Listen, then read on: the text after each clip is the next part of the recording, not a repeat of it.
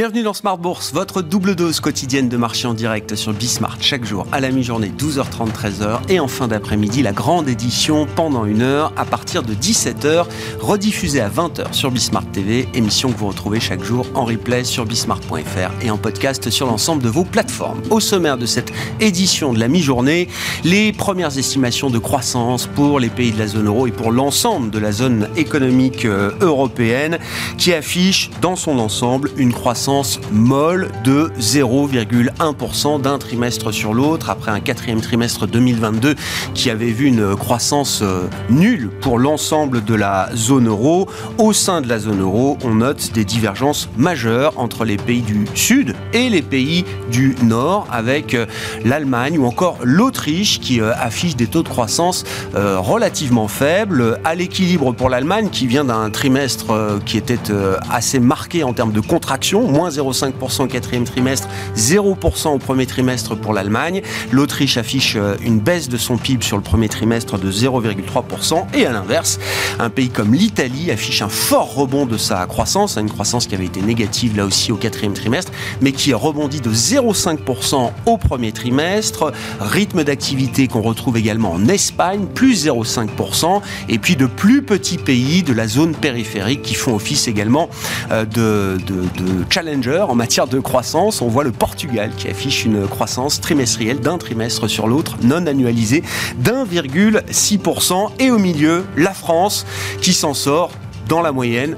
un peu au-delà même, plus 0,2% de croissance pour le PIB français au premier trimestre, avec euh, quand même une, faiblesse marquée de la demande finale euh, intérieure, de la consommation qui cale complètement au premier trimestre euh, en France, alors que la dynamique du commerce extérieur, avec la détente des chaînes de production, les réouvertures des différentes économies mondiales, le commerce extérieur a été, il faut le noter, un contributeur très positif pour la croissance française au premier trimestre. Nous avons également des premières indications d'inflation, avec une inflation qui restera sans doute chaude, beaucoup trop chaude pour euh, permettre à la Banque Centrale Européenne d'adoucir le ton lors de sa prochaine réunion la semaine prochaine. On a vu une accélération de l'inflation euh, en France sur le mois d'avril qui passe de 6,7 à 6,9% en rythme euh, annuel. Nous aurons le chiffre allemand en début d'après-midi et puis la première estimation d'inflation pour l'ensemble de la zone euro sera publiée en début de semaine prochaine, juste avant la réunion de la BCE qui se tiendra jeudi prochain, le 4 mai. Voilà pour la partie macro du jour. La microéconomie qui reste euh, également un facteur euh, d'attention importante pour euh, les investisseurs, avec hier soir les résultats d'Amazon qui ont été très bons sur l'ensemble du premier trimestre. Malgré cela, Amazon a déçu le marché en donnant quelques premières indications sur le rythme de croissance de son activité dans le cloud sur le mois d'avril, un rythme de croissance qui est en baisse de 5 points par rapport à la croissance qui a pu être réalisée au premier trimestre pour euh, Amazon Web Services, la grande division cloud d'Amazon qui enregistrait sur les trois premiers mois de l'année une croissance de près de 16%. Le titre Amazon a commencé par euh, bondir sur la publication des résultats avant d'effacer l'ensemble de ses gains sur ces éléments de perspective qui ont été apportés par euh, le directeur financier d'Amazon au point que le titre Amazon est annoncé en baisse d'environ 2% pour l'ouverture du marché américain cet après-midi. Et puis, dernière séance du mois d'avril, un mois qui aura été positif pour les actions il faut quand même euh, le noter. Nous euh, ferons le bilan de ce mois d'avril avec les équipes de Cantalis et de Ports en Par Gestion euh, avec nous chaque dernier vendredi du mois pour notre grand tableau de bord des marchés.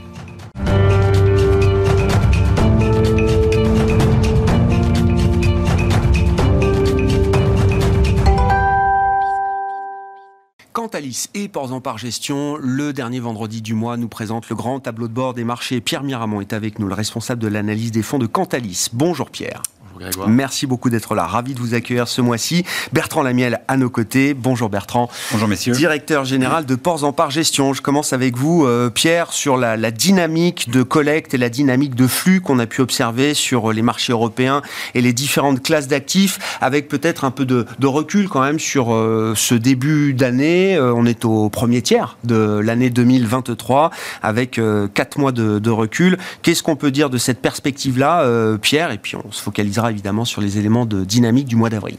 Alors sur ce premier tiers de l'année, euh, on a déjà une collecte de 56 milliards d'euros pour le mettre en perspective, c'est en dessous des rythmes annuels qu'on peut espérer au bout de 4 mois, qui sont plutôt en moyenne au-dessous de 60 milliards. Mmh. Euh, donc principalement, la collecte s'est faite sur les stratégies monétaires. Euh, ce qui s'est passé, c'est qu'en fait, on a eu des flux en dents de scie. Euh, donc, pour rappel, depuis octobre 2022, donc on, recule un peu en arrière. Ouais, bien sûr. le début du rallye européen, hein, voilà, c'est ça. Le début du rallye, les investisseurs prenaient un petit peu confiance et ont commencé à aller vers des classes d'actifs de plus en plus risquées. On arrive en janvier 2023. Là, on a une superbe collecte en janvier 2023, 40 milliards, euh, autant sur les obligations que les actions. Février, le marché fait volte-face.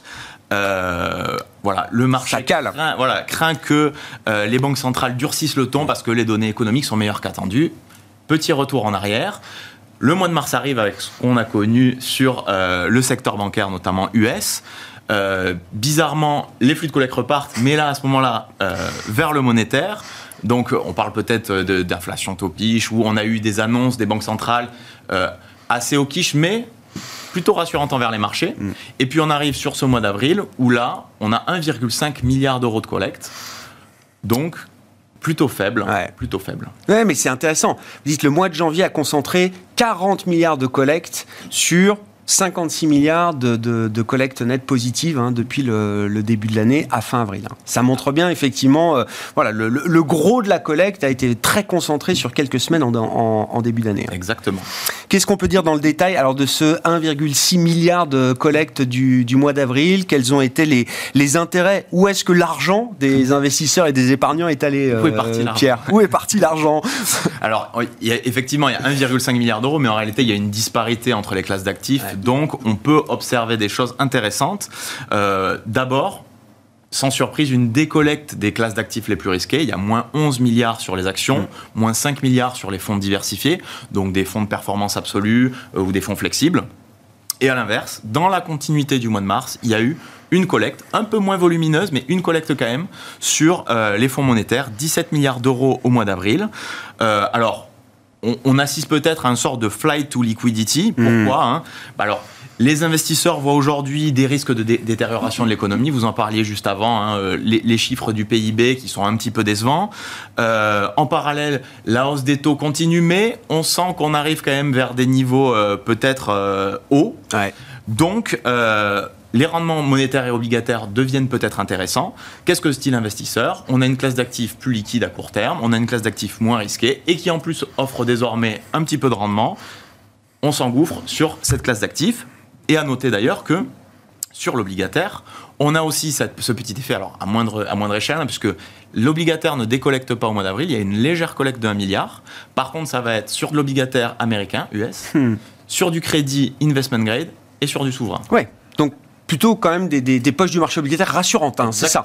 Euh, les États-Unis, parce que la Fed est peut-être en train de délivrer la semaine prochaine sa dernière hausse de taux, ce qui sera sans doute pas le cas pour la Banque centrale européenne, et puis des, des produits de dette euh, privée, de dette d'entreprise euh, parmi les mieux notés. Hein. C'est ce que je comprends. Et puis le monétaire, effectivement, comme disent les anglo-saxons, à ces niveaux de rendement, c'est un no-brainer. C'est-à-dire qu'il n'y a même pas à réfléchir. Il y a forcément une partie de l'argent qui doit aller, ne serait-ce que pour une position d'attente un peu tactique, vers ces euh, produits monétaires euh, aujourd'hui.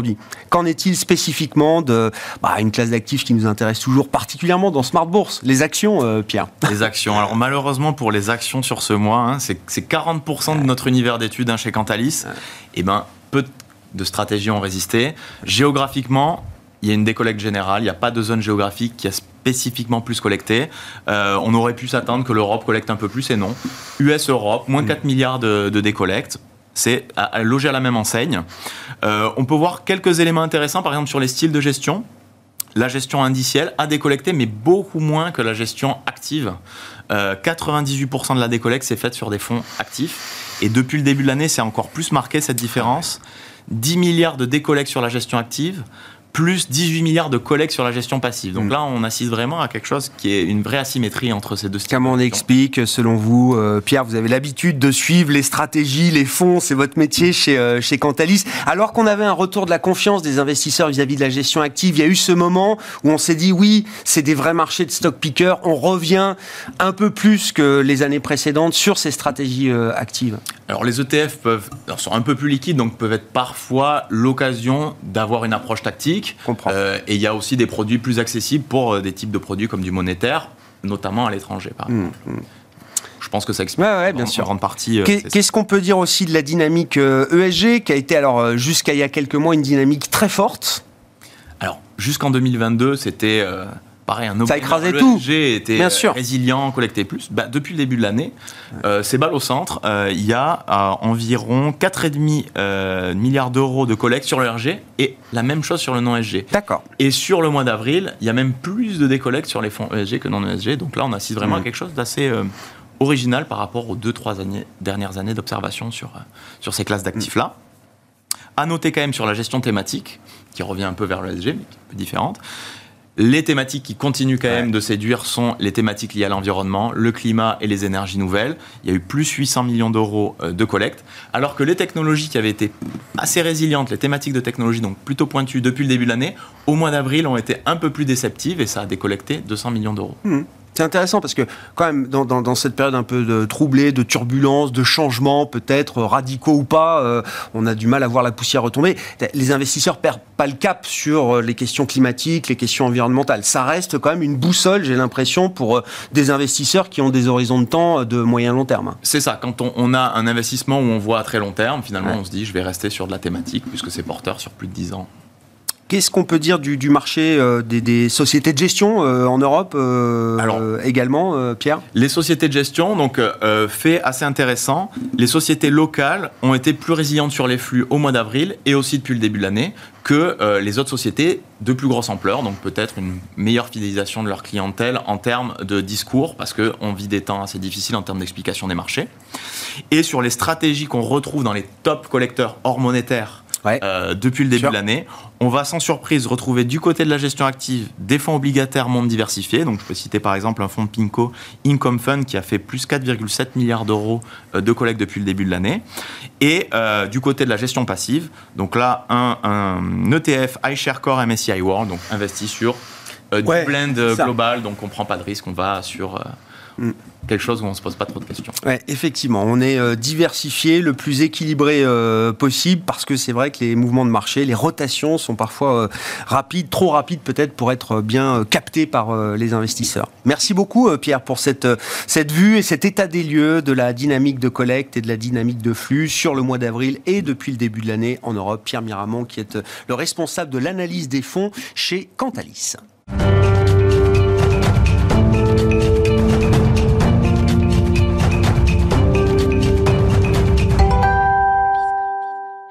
Venons-en aux performances de marché, aux performances boursières à l'issue de ce mois d'avril. Bertrand Lamiel, je le rappelle, est avec nous, le directeur général de Ports en Par Gestion. Euh, Bertrand, je crois que déjà au, cours du mois de mars, on parlait de redistribution des cartes. C'est une redistribution qui s'est poursuivie euh, au cours de ce mois d'avril, qui a été un mois positif pour les actions, hein, je oui, le dis assez globalement d'ailleurs. Sur, les grands indices, on, gagne 5%, euh, mais on gagne 5% la peur au ventre. Ça, parce qu'on voit typiquement euh, les, les secteurs les plus cycliques ont quand même été, été attaqués. Euh, je pense notamment à l'automobile qui fonctionnait bien depuis le début de l'année. Et là, probablement, euh, la toile de fond macroéconomique avec la récession qui arrive plus ou moins vite, plus ou moins fort. Enfin bon, ça a toujours été sur la table, ça fait un moment qu'on en parle. Mais là, cette fois-ci, euh, ça a pris un peu plus sur le, sur le marché. Donc on a vu que ça tremblait sur l'auto, sur enfin ça reculait, même ça fait plus que trembler. Probablement aussi qu'il y a l'ombre de Tesla. Hein, la volonté de, de, de peu, monter en puissance euh, sur, euh, sur les volumes au détriment des prix, au détriment de la marge. Donc 25% de baisse sur le prix des best-sellers Tesla depuis le début de l'année. Hein. Donc ça, ça, ça, ça, rebat les cartes et euh, bah, ça oblige euh, les autres acteurs qui, dans un premier temps, s'est dit euh, non, nous on va rester. Commence, on, on voit qu'à droite à gauche, ça commence à se dire bon, comment on fait?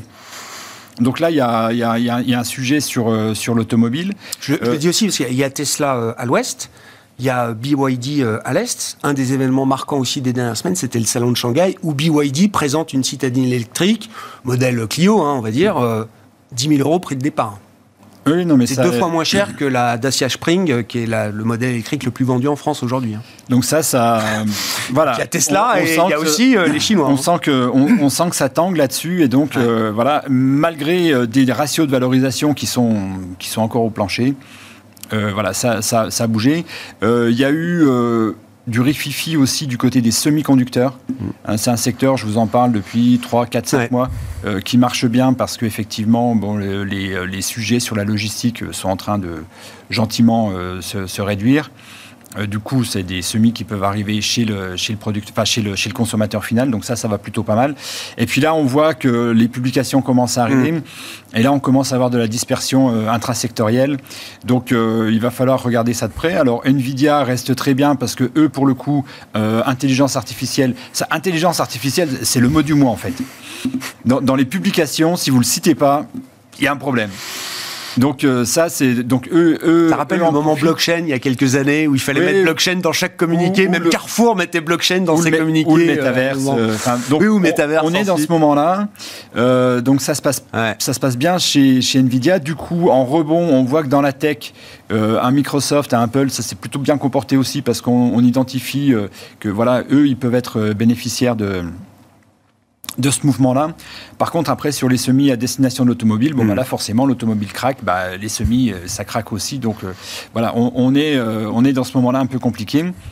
Et alors, paradoxalement, la peur au ventre, mais rebond des bancaires. Mais bon, après, je pense que c'est la logique. Euh, c'était tombé vite et fort. Bon, on s'aperçoit que manifestement, elles vont pas toutes faire faillite, hein, loin s'en fout. Et donc, euh, ça remonte et ça entraîne l'assurance. Donc, on a un bon mois sur la, sur la, sur la banque et l'assurance, ce qui aide les indices à tenir. Euh, ce qui reste toujours faible, c'est l'énergie. Là, ça, ça continue à, à, coincer. On a eu même des, des profit warnings assez retentissants sur, sur Enphase aux États-Unis. Donc, une valeur qui est dans, le, dans la logique de l'électrification. je crois qu'elle se prend moins 20 sur la publication. Euh, et donc là, typiquement, c'est la hausse des taux qui, euh, qui impacte fortement la capacité à continuer à se développer à un rythme aussi rapide qu'ils avaient connu. On était sur des 20% de croissance. bien sûr. Beaucoup de capex hein, pour ces boîtes-là, j'imagine. Donc, euh, voilà, et puis les publications, ça avance. On doit être à 25-30% de sociétés qui ont publié sur le S&P 500 un peu la même constatation que qu'on fait régulièrement. Euh, les dossiers qui étaient faibles, qui étaient en sous-performance, donc sur lesquels les investisseurs marquaient déjà des craintes, bah, en général, ça se passe pas bien. Euh, et on l'a vu avec des dossiers comme Téléperformance. Téléperformance, on doit être à euh, deux fois, deux fois et demi en dessous des sommets de, de 2021. Euh, moins 20% sur la, sur la publi avec une annonce d'acquisition qui se passe mal. Euh, là, aujourd'hui, on a Rémi Cointreau qui a moins 7, on a Recticel, c'est un acteur euh, belge dans l'isolation des bâtiments. Pourtant, on se dit c'est quand même le secteur sur lequel il va y avoir des subventions et qui, qui doit être mis en avant sur les prochaines années. Bon, bah là, c'est un sujet sur les, perspectives. Et puis, donc, on voit bien que ça, ça continue sur les cycliques. Mmh.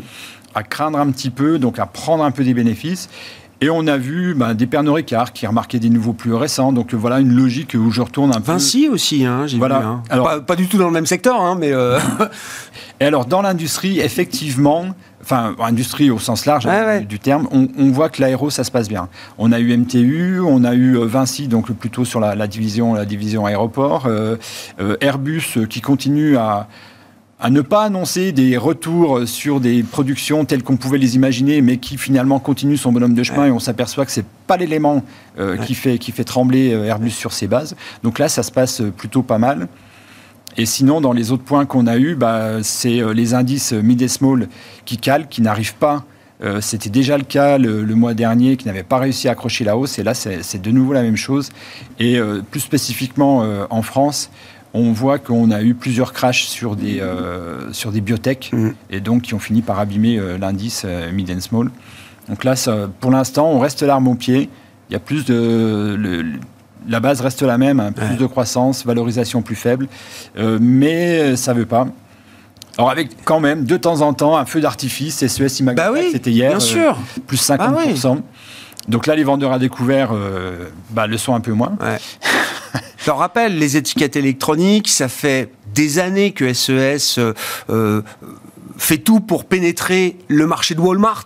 Euh, en l'occurrence, ils mènent des partenariats, des expérimentations avec Walmart depuis des années. Et ça y est, c'est enfin l'heure du grand contrat que tout le monde, ou les actionnaires en tout cas de SES Magotag espéraient depuis quelques temps. On, attend encore un petit peu plus de, de, de, précision sur l'ampleur du, déploiement qui sera, qui sera réalisé. Euh, mais globalement, enfin, ça y est, euh, on, est en plein dedans. Donc du coup, voilà, c'est un dossier qui, qui, qui, qui est fortement reparti de l'avant qui effaçait les craintes et avec probablement la séance d'hier, une grosse, grosse séance hmm. de, rachat pour les vendeurs à découvert, puisqu'on avait quand même plus de 6% du capital ah vendu à découvert. 6%, c'est vraiment beaucoup. quand on va regarder les titres qui sont vendus à découvert, en général, on est à 1, 2, 3. Quand on est déjà à 3%, c'est pas mal. Et au-delà de 5, on est vraiment déjà dans le, entre 5 et 10. Donc il y avait des attaques de, de, de, de, personnes qui pensaient que justement bah, la publication ne serait pas le moment où euh, il y aurait euh, cette, cette annonce du, du, contrat. Bon, bah, voilà, ils ont joué, ils ont perdu, et donc euh, il y a eu des rachats assez, assez conséquents sur le sujet. Donc voilà, en gros, sur le, sur le, sur le mois, ce qu'on a pu avoir. Et, et, puis c'est quand même aussi le, le retour des blue chip technologies, technologiques américaines. Enfin, déjà un phénomène qu'on avait commencé à constater en mars, post-choc bancaire le retour du Nasdaq et de ses généraux, comme vous dites, euh, oui, Bertrand. Clairement, oui, ça, c'est, euh, ça continue. Euh, le, donc le Nasdaq, le mois dernier, avait repris le leadership sur le, sur le S&P 500 du fait de sa forte pondération sur les valeurs, euh, sur les valeurs tech et surtout très concentré euh, sur les Apple, Nvidia, Microsoft qui, qui, repartent, qui repartent fort. Meta aussi avait déjà fait un gap monstrueux, je crois que c'était en février, il reconfirme là. Donc ça, ça, ça, va, ça va beaucoup mieux. Et donc c'est eux qui tirent. qui, c'est des boîtes qui ont doublé. Hein. Meta, ça a doublé en 3, 4, 5 mois. Ouais, Nvidia, on doit être à 80% de performance depuis le début de l'année. Euh, donc après, se peut se poser la question de waouh, une fois qu'on a fait ça, qu'est-ce qu'on fait? Bah, En fait, euh, qu'est-ce qu'on fait? On, regarde les chiffres, hein, on va regarder sur 20 ans derrière ce qui s'est passé. Bon, en fait, une Nvidia, vous faire du 100 ou du 150%, ça arrive, et c'est pas une fois qu'elle le fait. Donc. Euh, je dis pas que ça va le faire, mais en, l'occurrence, la perf qu'elle a fait, bah, c'est des choses qui sont mm. déjà arrivées et donc ça, ça, peut continuer. Voilà, on est sur des dossiers avec des niveaux, enfin ce qu'on appelle du bêta, qui est énorme. Donc tant qu'elle va nourrir le marché avec des bonnes nouvelles. Et c'est ça la, leçon, c'est vraiment euh, on a de temps en temps des boîtes qui sont sanctionnées parce qu'elles ne sont pas au niveau des résultats qu'on attendait d'elles, mais surtout, surtout, c'est quand les perspectives déçoivent que là, euh, on, peut, euh, on peut être attaqué de manière assez forte. Ce qui est terrible, c'est qu'en parlant d'NVIDIA, du, groupe des GAFAM, Microsoft, Alphabet, Google, avec en plus le thème, comme vous disiez, de l'intelligence artificielle, on retrouve à nouveau une, une concentration très très forte, une hausse très étroite sur le marché américain. Euh, alors les analystes de, JP Morgan estiment qu'on est même peut-être sur la hausse la plus étroite euh, sur ces premiers mois de l'année 2023 euh, depuis les années 90. C'est pas la première fois qu'on parle de ce phénomène avec vous, Bertrand, mais je fais le lien aussi avec ce que Pierre disait sur gestion passive versus gestion active. J'ai un gérant actif euh, pouvoir porter euh, le poids de ses valeurs dans un fonds, c'est impossible. Bah, si on Et donc il reste que la gestion indicielle pour euh, permettre de profiter de ces et mouvements. C'est un, phénomène qui s'auto-alimente. Et euh, parce que si on prend donc LVMH, Hermès, L'Oréal, et Air Liquide, et en Europe on retrouve ça. On a 25% du CAC 40 et on a 50% de la perte du, CAC 40. C'est-à-dire les 36 autres se partagent les, euh, le reste. Et pourtant qui n'ont pas forcément démérité, hein, parce qu'il y en a assez peu qui sont en performance négative depuis le début de mmh. l'année. Mmh. Mais voilà, c'est des sociétés qui ont avancé sur des rythmes plutôt de, de l'ordre de 30% depuis le début de l'année qui sont des gros poids lourds. Et on a la même chose, euh, on a la même chose aux États-Unis. Et quand on, on dézoome et qu'on va regarder ce qu'on appelle la participation, c'est-à-dire on prend l'entièreté des, des, boîtes. Et on regarde celles qui sont en tendance, en tendance haussière, on est sur des niveaux de 20-30%. Donc ça s'améliore, mais on n'est pas encore dans un marché où euh, justement on va avoir des dossiers moins connus, moins gros en capitalisation, absents des indices, euh, qui vont prendre le, le leadership. on n'est pas encore à ce moment-là. Donc il n'y a pas d'euphorie, ça c'est le côté bonne nouvelle.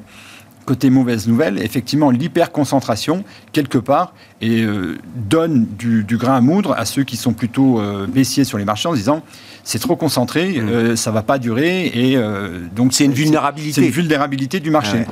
Donc pour l'instant, ça ne tranche pas parce qu'on a plutôt une participation qui est en train de s'améliorer, mmh. mais on est loin encore d'avoir une participation qui dépasse les 50 ou 60% qui est une participation d'un marché sain et haussier. Comment on gère cette situation dans un portefeuille, euh, Bertrand? Enfin, quelle est la, ligne de conduite euh, qu'on peut, euh, peut se, fixer par rapport à cette situation de marché? Le fait que ce soit très concentré, qu'il y ait tout un pan du marché européen ou, ou américain qui soit quand même encore très décoté, très en retard. Est-ce que ça mérite quand même d'être regardé dans une perspective d'investisseur? Est-ce qu'il faut jouer le momentum du, du moment et s'en tenir à ça? Alors, nous, on est vraiment dans une logique, dans une logique momentum. Donc, ça veut dire que le luxe monte. certes, c'est extrêmement cher, mais on a vu encore avec les publications que voilà, c'était bah très bon. Donc, on reste présent sur, sur cette thématique-là. La techno qui est en train de revenir en grâce, bah, là aussi, on va, être, on va être présent, sachant que quand on, regarde l'analyse des cycles, donc là, on a une récession qui, va arriver plus ou moins forte. Bah, mais, mais à ce moment-là, on sait que la logique de croissance va prévaloir. Donc aujourd'hui, quand on regarde un match croissance versus value, donc il y a eu un retour de la croissance, mais qui n'a pas non plus euh, mis à mal complètement la value. On, voit des, des, secteurs qui restent, euh, la mm. banque typiquement plutôt dans un secteur value, donc c'est super chahuté en ce moment. L'assurance pareil, mais globalement ça reste, ça reste bien. Ça s'est pas retourné. les performances, ça s'est pas retourné. Mais on sait qu'à terme, on va probablement devoir aller regarder de plus près les valeurs de croissance. Euh, et donc c'est ça qu'on va, qu'on va regarder dans les points. Mais on a vu qu'il y avait encore des, euh, enfin des, dossiers, euh, je repense à Sartorius Stedim par exemple, qui était une grande star. Bah, pour eux, ça continue à mal se passer, donc là, c'est n'est pas encore le moment d'y aller. Donc on va regarder. Il faudra probablement quand même le, aller regarder dans les endroits où on trouve donc, la techno, évidemment. on peut trouver du côté de, l'industriel, du côté de la, distribution, mmh. des dossiers qui ont une croissance supérieure au marché, du côté des équipementiers de la santé. Donc là aussi, on peut, on peut trouver des choses. Donc on va regarder, mais pour l'instant, euh, euh, c'est de la gestation. On n'est pas encore euh, C'est pas un signal ferme encore. Le, le, signal n'est pas là, donc euh, il faut attendre encore un petit peu. Et donc la logique, c'est de se dire, ben voilà, diversification. Parce que euh, honnêtement, euh, voilà, là, par exemple, l'agroalimentaire était plutôt décevant depuis le début de l'année. Et en deux temps, trois mouvements, ça vous fait 15% dans le mmh. mois. Mmh. Bah, si vous n'y êtes pas, euh, c'est terminé. Donc on reste dans une logique de diversification et aller identifier à l'intérieur les valeurs qui s'en sortent le mieux. Et on n'est pas dans un marché où on va s'intéresser aux valeurs faibles. je comprends. Ça, c'est dans un marché qui sera bien lancé. Alors là, on ira chercher. Une fois qu'on a un marché bien lancé, et qu'on a 6 mois, 9 mois de marché bien lancé avec une grosse participation, là, il faut aller regarder les valeurs faibles mm. qui sont en fait la queue de peloton qui mm. rejoint le peloton. Mm. Mais là, pas du tout. Hein. Ah ouais. Ouais, séquence de marché euh, intéressante, effectivement, en attendant toujours cette euh, récession la plus attendue de l'histoire qui permettra peut-être de clarifier un, peu cette, euh, cette situation, mais pour l'instant, on est un peu entre deux. Merci beaucoup, messieurs. Merci Bertrand, Bertrand Lamiel qui était avec nous, directeur général de Ports en Par Gestion, et je le rappelle, Pierre Miramont qui nous accompagnait également pour ce tableau de bord des marchés, responsable de l'analyse des fonds chez Cantalis. Voilà pour cette édition de la mi-journée de Smart Bourse. On se retrouve à 17h ce soir en direct sur Bismart.